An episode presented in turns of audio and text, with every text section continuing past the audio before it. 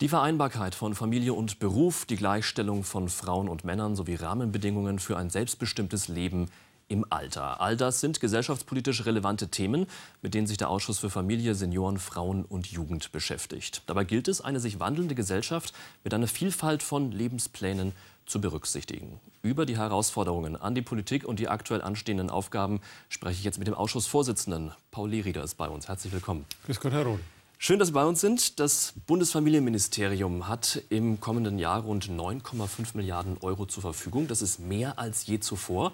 Ein Großteil davon soll für das Elterngeld auch ausgegeben werden. Ähm, dieses Elterngeld, wenn man mal zurückrechnet, gibt es jetzt seit knapp zehn Jahren. Ist Deutschland dadurch familienfreundlicher geworden? Ja, ich glaube schon, dass wir vieles erreicht haben durch das Elterngeld einerseits, jetzt auch durch das neue Elterngeld Plus, aber auch durch den Kita-Ausbau.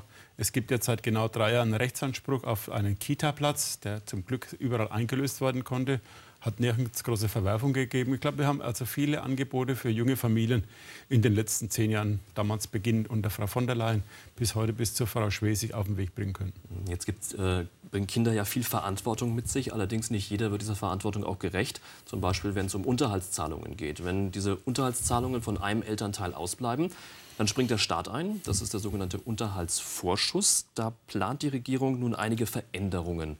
Um welche Punkte geht es da konkret? Es ist sehr sinnvoll. Bisher haben wir die gesetzliche Regelung, dass Unterhaltsvorschuss maximal 72 Monate, das heißt sechs Jahre, im günstigsten Fall überhaupt eben von staatlicher Seite vorgelegt werden kann und dann der Staat, das Landratsamt, die Stadt bei dem unterhaltspflichtigen säumigen Schuldner den Unterhalt versucht beizutreiben. Allerdings gedeckelt bis zum zwölften Lebensjahr des Kindes.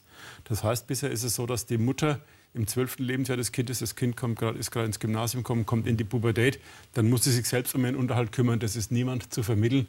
Deshalb war unser Wunsch schon seit langem, diesen Unterhaltsvorschuss eben hier von, die, von Alter zwölf Jahre zu begrenzen, zu, die, die Deckelung aufzuheben. Das haben wir jetzt geschafft bis zum 18. Lebensjahr und auch die 72 Monate als obsolet zu betrachten. Das heißt, eine Mutter, deren äh, unterhaltspflichtiger Kindesvater eben wenn den Unterhalt schuldig bleibt, kann in Zukunft bis zum 18. Lebensjahr des Kindes damit rechnen, dass der Staat quasi einspringt, wo sie eben hier Unterhalt benötigt. Ist das schon soweit sicher? Weil es äh, gibt ja auch Streit bei der Finanzierung und der Umsetzung, die an den Kommunen stattfinden soll. So ist es ja. Das sind die Länder quasi und der Bund im Boot, wie schon gesagt, dass die Länder mit zwei Drittel quasi bei Unterhaltsvorschussleistungen eben hier mit natürlich gefragt werden wollen. Das ist völlig normal.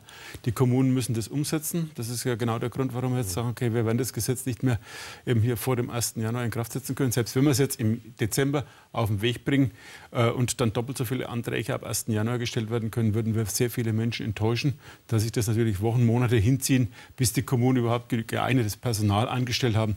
Darum müssen wir mit den Kommunen, mit den Ländern versuchen, das Gesetz jetzt zum 1. April oder zum 1. Juli hinzubekommen und versuchen dann rückwirkend, aber ab 1. Januar die Leistung zu gewähren. Wobei die Familienministerin ja die Einigung in diesem Jahr noch durchaus für möglich hält. Es findet nächste, Woche, findet nächste Woche ein Gespräch statt eben mit den Ländern. Und äh, wenn alle guten Willens sind, habe ich eine realistische Chance, dass wir das noch hinbekommen. Ja. Ein anderes Thema. Ähm, Anfang der Woche haben Sie sich im Ausschuss ja mit dem Kontergan-Stiftungsgesetz befasst. Das regelt die finanzielle Entschädigung von Bürgern, die in den 50er und 60er Jahren durch das Beruhigungsmedikament Kontergan ja schwer geschädigt wurden. Was genau soll jetzt in diesem Gesetz geändert werden? Wir haben neben den Kontergan-Renten, die wir vor vier, fünf Jahren eben verdoppeln konnten, haben wir eben spezifizierte Bedarfe. Das heißt, dass Menschen, die im Kontergan eben Alter sind, die sind jetzt alle so ungefähr so alt wie ich, Mitte, Ende 50, mhm. dass die natürlich im Alter durch den schnelleren körperlichen Verschleiß mehr Hilfen brauchen. Angefangen von elektrischen Jaloussieheber über ein Boxspringbett, über den äh, behindertengerechten Umbau eben hier ihres Fahrzeuges, dass sie da Mittel brauchen. Dafür hat man vor drei Jahren 30 Millionen jährlich in Aussicht gestellt. Wir haben aber tatsächlich nur 2,5 Millionen von bewilligten Anträgen pro Jahr in etwa gehabt. Dann haben wir gesagt, jawohl, es ist, glaube ich, angebracht, diese Mittel zu pauschalieren. Das war Gegenstand der Sachverständigenanhörung am Montag. Die Sachverständigen haben alle diese Pauschalierung begrüßt, dass jeder Kontergan-Geschädigte mindestens 4.800 pro Jahr bekommt für seine spezifizierten Bedarfe und zusätzlich noch mal bis zu 9.000 je nach Schwerepunkte seiner Behinderung, seines Handicaps. Wobei die Betroffenen das ja mit geteiltem Echo sehen. Äh, wo sehen Sie da äh, die Kritikpunkte? Wo, was sind die größten Kritikpunkte von Betroffenen? Gut, ich glaube, die Betroffenen sagen schon, dass die Pauschalierung aus ihrer Sicht der richtige Weg ist. Es gibt natürlich welche, die sagen, jawohl, wir müssten eben hier pauschalieren, 20.000 für jeden und dann noch mal eben hier nach Schwerepunkte drauf. Das würde dann zu einem Kostenaufwand von 54 Millionen führen. Ich glaube, das ist finanziell momentan schwer darstellbar darstellbar. Darum ist, glaube ich, der richtige Weg jetzt 27 Millionen in die Pauschalierung, 3 Millionen dann in die Verwaltung und in die Schaffung von medizinischen Kompetenzzentren. Auch das ist ein Wunsch auch der Betroffenen deutschlandweit zu sagen, eben, es gibt eben äh, vier, fünf Stellen, wo Kontergan-Geschädigte ganz spezifiziert auf ihre Belange benötigte medizinische Hilfe bekommen können. Ich glaube, das wollen wir auch auf den Weg bringen, um die Situation dieser Menschen eben hier zu verbessern. Das bürgerschaftliche Engagement aller Generationen zu fördern, das hat sich der Ausschuss als Aufgabe gestellt. Was bedeutet das eigentlich konkret? Ja, wir haben vor kurzem erst im Ausschuss über den sogenannten Freiwilligen Survey gesprochen und dürfen feststellen, dass sehr viele Menschen sich bereit sind, eben bürgerschaftlich einzubringen, ehrenamtlich einzubringen. Wir haben es im letzten Jahr mit den zu uns kommenden Neubürgern, mit den Flüchtlingen gemerkt. Ohne bürgerschaftliches Engagement, ohne die Helferkreise Land auf Land ab, hätten wir diese Aufgabe so nicht bewältigen können. Dafür ein herzliches Dankeschön.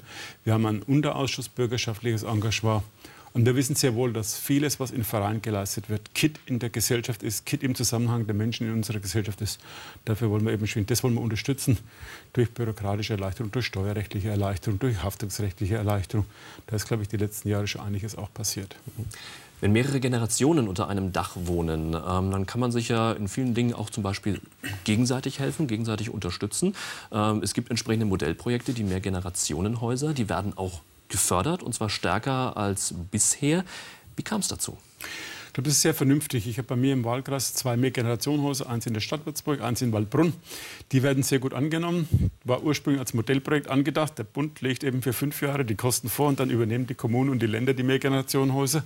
Die Mehrgenerationenhäuser wurden begrüßt, allerdings die Kostenübernahme wurde nicht so prickelnd gut gesehen. Das heißt, der Bund zahlt die Kosten für die Mehrgenerationenhäuser jetzt weiter.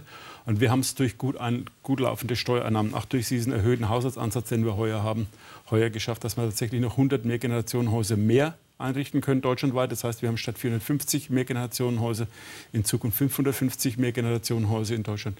Weil das, glaube ich, ganz wichtig ist, eine Gesellschaft, die einen relativ hohen Anteil an Senioren natürlich dabei hat, die sich einbringen wollen, die noch fit sind, die körperlich eben tatsächlich noch leistungsfähig und auch leistungswillig sind, die auch ehrenamtlich sich einbringen wollen, die mit den Jungen zusammenzubringen. Ich glaube, das ist ganz eine wichtige Aufgabe für die Zukunft. Der Familienausschuss hat ja mehrere Unterausschüsse. Sie haben gerade eben schon äh, ein genannt, bürgerschaftliches Engagement. Die Kinderkommission ist ebenfalls so ein Unterausschuss. Die beschäftigt sich aktuell ganz stark mit den Rechten von Kindern, die in Flüchtlingsheimen wohnen. Wie ist da momentan die Situation? Gut, wir hatten am vergangenen Tag den äh, Tag der Kinderrechte, am vergangenen Sonntag den Tag der Kinderrechte. Es ist, glaube ich, ganz wichtig, dass die natürlich eben entsprechend hier über die Rechtsstellung der Kinder auch in Flüchtlingsheimen darauf geachtet wird, wie eben hier da der Schutz von Kindern und Frauen natürlich eben gewährt werden kann. War im ersten Jahr, in den ersten Monaten des Flüchtlingszuzugs nicht immer so optimal zu gewährleisten, aber hat sich jetzt wieder einigermaßen eingependelt. Ich glaube, man hat auch in vielen Wohngruppen mittlerweile die Trennung zwischen alleinreisenden Männern beispielsweise und Familien ermöglichen können. Wir werden eben hier da mit den Ländern gemeinsam dafür sorgen, dass es in Zukunft funktioniert. Wie hat sich denn der Blick auf Kinderrechte ähm, ganz speziell momentan jetzt geändert durch den Zuzug von Flüchtlingen? Weil es sind ja doch eine ganze Menge neue Themen dann auf die Agenda gekommen, wie zum Beispiel ähm, die Problematik der Kinderehen. Das ist natürlich ein äh, sehr schwieriges Thema, das wir mittlerweile haben. Es ist tatsächlich so, dass viele im minderjährigen Alter verheiratet nach Deutschland kommen, die auf der Flucht natürlich durch den vielleicht 30-jährigen Cousin Schutz genossen haben. Aber wir müssen schon aufpassen, dass wir bei uns in der Gesellschaft Währungswidersprüche vermeiden. Nicht bei uns auf der einen Seite sagen, unter 16 darfst du überhaupt nicht heiraten, mit 16 nur mit Erlaubnis deiner Eltern. Wie schon gesagt, wir vertreten die Auffassung, da hatten wir auch vergangene Woche erst ein Symposium bei uns in der Fraktion, dass es gut, unter 18 Jahren grundsätzlich nicht heiraten und eine Imam-Ehe unter 18 halten wir für nach deutschem Recht nicht eben hier anzuerkennen. Und zu sagen, jawohl, nach, mit 18 kannst du frei entscheiden. Ich bin der Auffassung, junge Mädchen gehören in die Schule und nicht ins Ehebett. Das heißt, wie würde man das konkret umsetzen? Ähm, werden die dann wieder getrennt oder wie muss man sich das vorstellen? Ja, wir werden die Aufgabe natürlich ganz gern dem Herrn Justizminister zuschustern und sagen, okay, machen wir da einen Vorschlag, wie wir das regeln können. Nein, ich glaube, wir sollten die äh, Gültigkeit der Ehen einfach eben nach deutschem Recht nicht anerkennen können. Das heißt, im Endeffekt, die Imam-Ehe ist nach deutschem Recht nicht automatisch anzuerkennen. Momentan ist ein Währungswiderspruch zum Artikel 4 Grundgesetz und natürlich der allgemeinen Handlungsfreiheit der jungen Frauen natürlich ein Stück weit da. Das müssen wir, diesen Währungswiderspruch, diesen Konflikt müssen wir ein Stück weit auflösen und auch zum Dafürhalten zugunsten des Schutzes der heranwachsenden Mädchen. Die Mädchen sollen eben hier sich entwickeln können und sollen im Alter, wie gesagt, von 16 oder 18, am besten im Alter von 18 Jahren, dann tatsächlich entscheiden, mit wem sie zusammenleben wollen, wen sie heiraten wollen. Und dann natürlich, es gibt sehr viele Schwierigkeiten. Ja, ist jetzt ein Kind da aus dieser Partnerschaft? Was passiert mit dem Kind? Hat das Kind ein Erbrecht? Was passiert, wenn da eben in der Zwischenzeit was passiert? All diese Fragen müssen wir natürlich diskutieren. Aber ich bin der Auffassung, vorrangig muss der Schutz der jungen Mädchen sein. Eine kurze Frage noch zum Schluss. Sie haben sich äh, kürzlich auch für einen Kinderbeauftragten stark gemacht. Was erhoffen Sie sich davon? Wir diskutieren schon sehr lange darüber. Schaffen wir es, die Kinderrechte, den Fokus auf die Kinderrechte, die Wahrnehmbarkeit von Kinderrechten, so wie wir es derzeit haben, eben ausreichend darzustellen. Wir diskutieren das kontrovers in unserer Fraktion, auch in anderen Fraktionen zum Teil auch. Ich könnte mir vorstellen, so eine Art Beschwerdeonkel, so eine Art Kinderombudsmann, dass man jemand hat, wo man sich eben in Schwintier vertrauensvoll dran wenden können auch da greift natürlich der föderale Aufbau der Bundesrepublik. Das heißt, wir können das nicht ohne Jugendämter, nicht ohne die Kommunen vor Ort, wir können das nicht ohne die Länder ein Stück weit machen. Aber wir sollten uns nicht hinter dem, äh, nur hinter der Kinderkommission verstecken. Ich glaube, das können wir gut vorstellen, dass in Logo oder in Kindernachrichten durchaus auf die Beschwerdemöglichkeit einer derartigen Person hingewiesen wird. Ich bin der Auffassung, man soll das personifizieren, ob die Kinderkommission als Gruppe im Deutschen Bundestag diese Eingabe, diese Beschwerdestelle erfüllen kann, weiß ich nicht. Wissen Sie, wenn Sie jetzt zum Beispiel jetzt gerade in der Vorweihnachtszeit sehen, mit welchen Wünschen, mit welchen Beschwerdebriefen oder, oder Wunschbriefen sich die Kinder an die Weihnachtspostämter in Himmelstadt oder eben in Himmelskron oder in Himmelstür, ja. Himmelstür, Himmelstür wenden und sagen, jawohl, hier ist jemand, an den kann ich meinen Wunsch richten, ich will das und das Spielzeug, wie gesagt, in Zukunft können wir so etwas Ähnliches auch für Kinder, die vielleicht Gewalterfahrungen haben, die vielleicht irgendwo ein komisches Verhalten von einem Verwandten erfahren, erleben, dass man dann eben eine Eingangs-, eine Anlaufstelle hätte, aus meiner Sicht wäre es am logischsten als Unterabteilung im, im, Petitionsausschuss, dass man eine Beschwerdeeinrichtung für Kinder schafft und die dann natürlich dann die, die, die beteiligten Behörden, das Jugendamt, vielleicht auch der Land, die, die Länder eben hier davon in Kenntnis setzen und sagt, schaut mal dahin, da ist irgendwas im Eigen. Ich glaube, das sollte man vielleicht noch mal wohlwollend überprüfen, aber da gibt es unterschiedliche Positionen dazu. Das ist meine Position nicht, ich glaube momentan, momentan noch nicht mehrheitsfähig. Viele Themen und vor allem viele vielfältige Themen bei Ihnen ja. auf der Agenda im Ausschuss werden wir weiter beobachten. Herzlichen Dank, dass Sie heute bei uns waren. Paul Lehrieder, Vorsitzender des Ausschusses für Familien, Senioren, Frauen und Jugend. Ich Dankeschön. danke Ihnen, Herr Rode. Dankeschön. Und das war im Interview. Dankeschön fürs Zuschauen. Auf Wiedersehen.